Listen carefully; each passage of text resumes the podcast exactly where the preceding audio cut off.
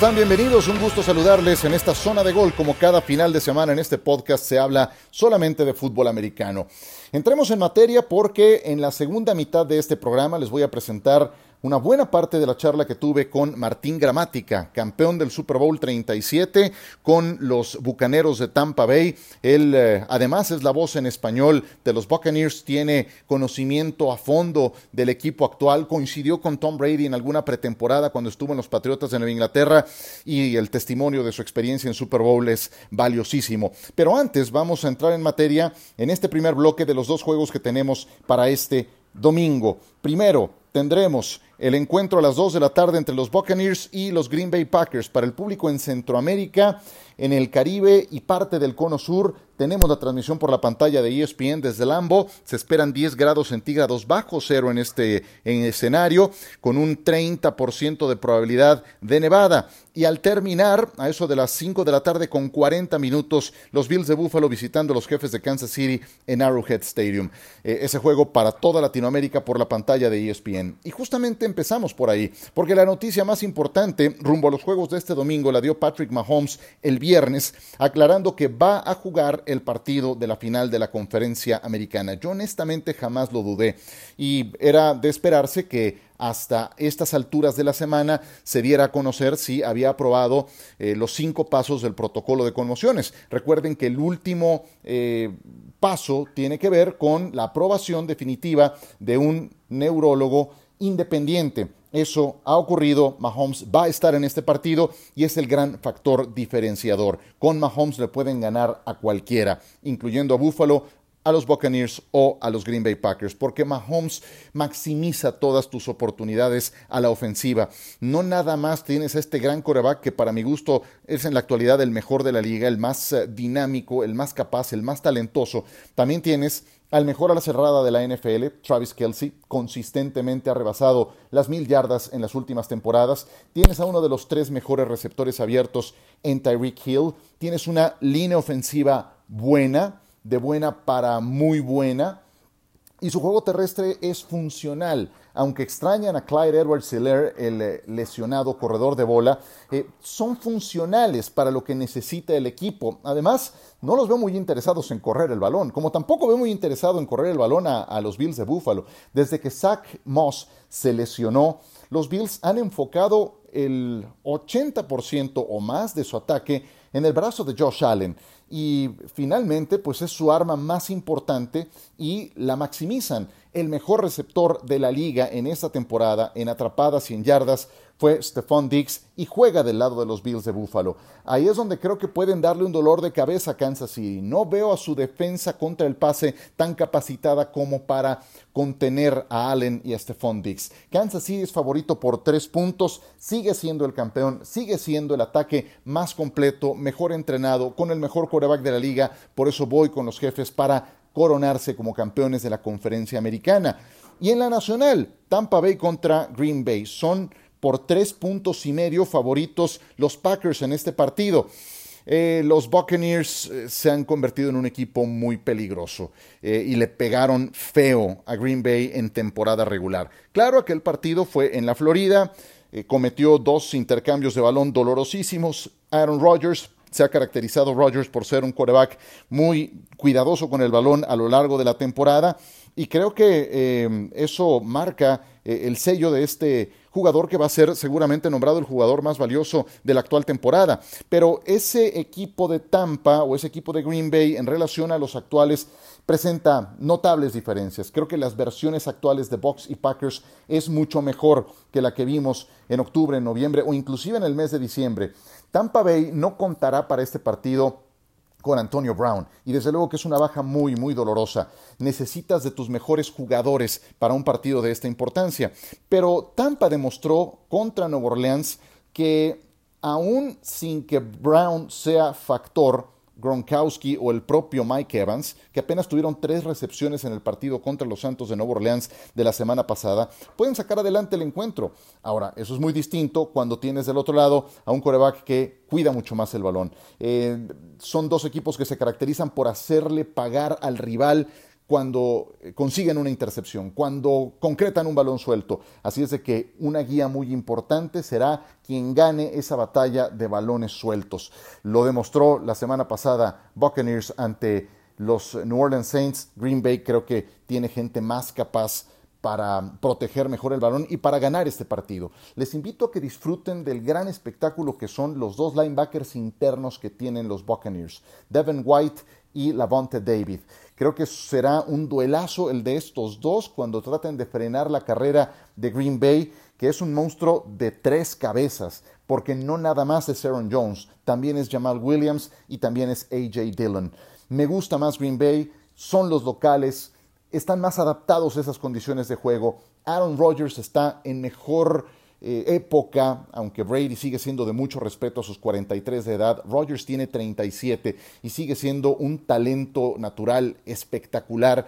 Por eso y varios elementos más me quedo con Green Bay ganando y cubriendo la línea de este encuentro.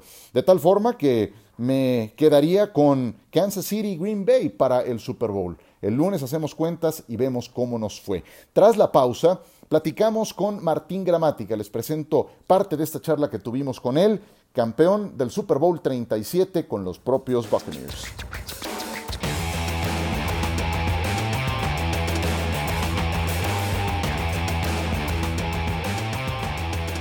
Me da muchísimo gusto recibir en este programa a un pateador que tuvo una trayectoria muy importante en la NFL, 10 años de experiencia campeón con los Tampa Bay Buccaneers del Super Bowl 37. Jugó no nada más en Tampa, en Indianapolis, en New Orleans, en los Dallas Cowboys. Martín Gramática, un gusto saludarte en NFL Live. Bienvenido a nuestro programa. No, muchísimas gracias Dios por tenerme. La verdad, un, un gusto estar con vos. Me imagino que estarás muy contento con estos Buccaneers y cómo les está yendo, ¿no? Sí, una alegría tremenda porque hacía mucho tiempo ¿no? que no teníamos ese, ese tipo de alegrías acá en Tampa. Eh, y bueno, desde, que, desde el Super Bowl que no habíamos ganado en los playoffs. Y bueno, gracias a, al monstruo de Tom Brady, es, que es un fenómeno, eh, tuvimos ya dos victorias eh, en este playoffs. ¿Cómo describirías tú que vives ahí en Tampa estos años de ausencia de playoffs, todo este andar por el desierto, lejos del protagonismo que llegó a tener este equipo? Yo creo que es algo raro porque es como que, como que se pasó tan rápido el tiempo, ¿no? Eh, hemos sufrido tanto y como que ya más o menos que la ciudad se acostumbró a no ganar en un, eh, a cierto momento, ¿no? Porque empezábamos bien, ganás el primer partido y bueno, vamos al Super Bowl, perdés el segundo, chao, y ya es un desastre el equipo. Así era como, como una montaña rusa, ¿no? Las, nos, nos alegramos por una victoria, pero sabíamos que iba a ser difícil entrar en los playoffs. Y bueno, este año, la verdad, eh, con la diferencia, ¿no? Con el técnico Bruce Arians que ha cambiado la mentalidad del equipo y bueno, trayendo, a, como te decía, a Tom Brady y a, los agentes libres que han traído, eh, una alegría tremenda. Así que estamos subiendo en esta montaña rusa. Me imagino, es la segunda vez que mencionas a Tom Brady en lo que llevamos de entrevista y es claramente el factor diferenciador de estos Tampa Bay Buccaneers. Dime qué es lo que más te ha impresionado de lo que ha hecho Brady en el equipo. Bueno, yo tuve la posibilidad de, estar eh, con Tom Brady en, una pretemporada, eh, tuve todo el off-season entrenando y de ahí, cuando me fui de Nueva Inglaterra, me fui un fanático, pero súper fanático de Tom Brady por cómo trabaja y cómo trata a la gente. Yo creo que su humildad y la forma de integrar al equipo y de hacer a todo el mundo sentirse importante. Yo creo que eso es lo que ha hecho en Tampa. Obvio que viene como, como el, el, padre, ¿no? Como un padrino, ¿no? De, los de los jugadores jóvenes, porque hay muchos de ellos que seguro estaban en pañales cuando él estaba ganando su primer Super Bowl. Y creo que eso es lo que es, el liderazgo de él, ahí ya lo respetan, pero su humildad, porque él no se, no se siente mejor que los demás, no se siente más grande que los demás, aunque es un super fenómeno, un super estrella. Eh, es, esa humildad yo creo que es lo que, lo que ha ayudado muchísimo y la tranquilidad que le da al, equipo. Eso lo, han mencionado muchísimo los, de los jugadores jóvenes, que él en, una tranquilidad y saben que va a estar todo bien porque está Tom Brady en el equipo. Primera eh, temporada con los Buccaneers, nuevo sistema, nuevos entrenadores, nuevos compañeros y con una pretemporada irregular, diferente a lo que estamos acostumbrados. ¿Cómo dimensionar que esté llegando tan lejos apenas en su primera campaña, Martín? Bueno, en un momento lo dijo Bruce Arians, ¿no? Que él dijo, esperamos entrar en los playoffs, esperamos ganar partidos, esperamos que él tire muchísimos touchdowns y pocas intercepciones, pero haberlo hecho sin eh, los OTA, sin los minicamps, sin práctica, sin conocer sus compañeros, es algo increíble. Y eso es lo que valora y respeta, yo creo que toda la ciudad de Tampa y especialmente sus compañeros, ¿no? Porque eh, es increíble lo que logró con tan poco tiempo. Evidentemente, Tom Brady es la figura atrayente, es el líder del equipo. Pero fuera de Brady, ¿qué es lo que más te ha gustado, lo que más te ha llamado la atención de estos Buccaneers? Bueno, yo creo que defensivamente eh, Winfield Jr., el safety, el novato que ha sido increíble como jugado, jugado como un veterano en el eh, Carlos Borges, que es el play-by-play nuestro en español, le dio el apodo del abuelo porque tiene una experiencia por ser novato que no parece novato, es increíble. Y después yo creo que Devin White, también el linebacker, que tiene una velocidad y una agilidad increíble, va de lado a lado y está metido en la mayoría de los tackles, él está o, primero o segundo, pero siempre está. Y así que yo creo que esos dos eh, jugadores defensivamente han sido un factor que fueron los que hicieron el turnover que para mí cambió el partido y ganó el partido, ¿no? El, Winfield le saca la pelota, hace el fumble, eh, Devin White lo recupera y bueno, eso, eso para mí selló la victoria la semana pasada. Justamente de ese punto te quería preguntar, decías una de las claves incomodar a Aaron Rodgers, viene de enfrentar a los Rams, yo sé que cada juego es diferente, pero viene de enfrentar a Aaron Donald, a Michael Brokers y compañía, 36 jugadas de pase, cero capturas de coreback. ¿Tiene Tampa elementos para incomodar a Rodgers lo suficiente?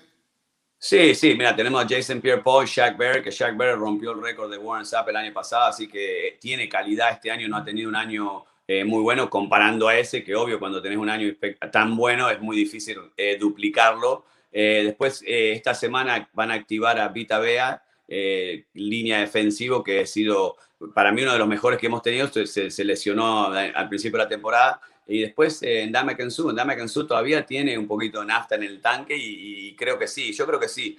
Y lo que hace muy bien Tampa es hacer los blitz, pero eh, y, confundir, ¿no? De por dónde viene el blitz, porque viene, a veces viene con el safety, a veces con el linebacker, a veces sale eh, Jason Pierre a cobertura y entra Devin White, así que yo creo que tener que confundirlo llegarle, pero también confundirlo, porque si no, Aaron Rodgers, obvio, es uno de los mejores, por eso va a ser, yo creo, el, el, MVP de la liga. Martín, llévame al 26 de enero del 2003 en San Diego, California. ¿Cómo está aquel día en tu memoria? Y deportivamente el día más lindo de mi carrera, ¿no? Porque eh, me acuerdo de la semana, de todo el, partido, eh, me acuerdo de, los nervios y el, peor calentamiento de mi carrera. Ese día no me entraba una en el calentamiento, no podía, y, digo, bueno, eso tiene que ser los nervios, porque hasta me preocupé y vino el, técnico de Special Team y me dice, hoy vamos a tener que ir por dos y no vamos a poder patear goles de campo. Medio en chiste, pero en serio me lo dijo, porque eh, horrible como pateé gracias a Dios empecé a, mentalizarme y, hablarme, decir, hoy no puede ser el día que falle, porque hoy es el Super Bowl, tengo que empezar. Y bueno, por suerte se dio y bueno, el, levantar el trofeo, compartirlo con los compañeros. Aparte era un grupo humano divino, porque nos queríamos todos, era muy, muy, eso fue algo que armó Tony Dungy, después lo, lo pudo, nos pudo dar ese paso extra Gruden, así que se armó un grupo humano divino y compartirlo con ellos fue, fue espectacular. Así que, y aparte estaba mi familia ahí también, así que eh, la verdad que fue, fue deportivamente el mejor día de, mi carrera. Martín, si recuerdas también tantos detalles de aquel partido, tal vez te acuerdes que cierto reportero de cancha al final del partido te dijo que tenía en la línea telefónica al presidente de Argentina para que salieras a hacer una entrevista. Quiero consultar la otra parte de esta versión para ver si fue cierta. Mira, la verdad que no me acuerdo de haber hablado con el presidente, así que no creo que haya... no me Mira, eh, eh, pasó tan rápido, hay cosas que te acordás, otras cosas que no. Eh, la verdad que puede haber sido, mira, ni me acuerdo quién era el presidente en ese momento, así que lo que sí me acuerdo que un reportero esa temporada me, me, puso a Maradona en, en, una entrevista, así que esa sí no me la olvido más, porque la verdad fue un regalo muy lindo, ¿no? Me sorprendieron con, con Maradona en la otra línea. Cierto reportero de cancha del que te hablaba es el señor John Sutcliffe, que estará escuchando esta entrevista en unos instantes más. te enviamos un abrazo, Martín. John, John, a John le, pedí esa entrevista porque sé que dije algunas cosas que tuvieron que poner muchos bips y, y, y, la quiero ver porque nunca la escuché, así que quiero ver qué mal estuve. pues está en deuda contigo, el señor Sutcliffe. Ya sirve esto como mensaje para recordarle a el querido reportero de cancha de ESPN.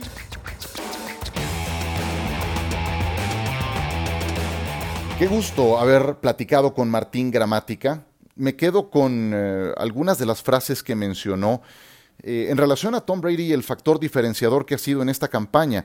Él hace sentir a todos importantes, desde el titular, desde Antonio Brown hasta el suplente, del suplente del equipo de prácticas. Y eso creo que cuenta mucho cuando él mismo sabe lo que representa ese cuidado para esa tercera persona. Entonces, eso me parece fundamental y es algo que no puede dejar de tener un auténtico líder y eso lo cuida muy bien Tom Brady. Y lo que decía Martín no es una frase hecha, no es un lugar común de que cuando Brady ya empezaba como profesional, algunos de sus compañeros estaban en pañales. Es cierto, Brady está en su temporada 21 y algunos de sus compañeros tienen 21 o 22 años de edad, los más jóvenes. Entonces, sí, estaban naciendo, estaban cumpliendo su primer año de edad y Brady ya era profesional. De ese tamaño puede llegar a presentarse este contraste y lo fabulosa de esta historia, lo que veremos de Rodgers contra Brady, pues eh, es uno de esos juegos imperdibles que van a pasar a la historia, como esas eh, confrontaciones de dos de los grandes exponentes de este deporte y lo tendremos el próximo domingo. No me queda otra más que agradecerles que hayan descargado esta zona de gol y que disfruten los partidos. Los esperamos por la pantalla de ESPN 2 de la tarde, la final de la conferencia americana. Que la pasen muy bien y gracias por descargar esta zona de gol. Estuvo Jonathan Álvarez en la producción, Ciro Procuna quien les habla. Hasta pronto.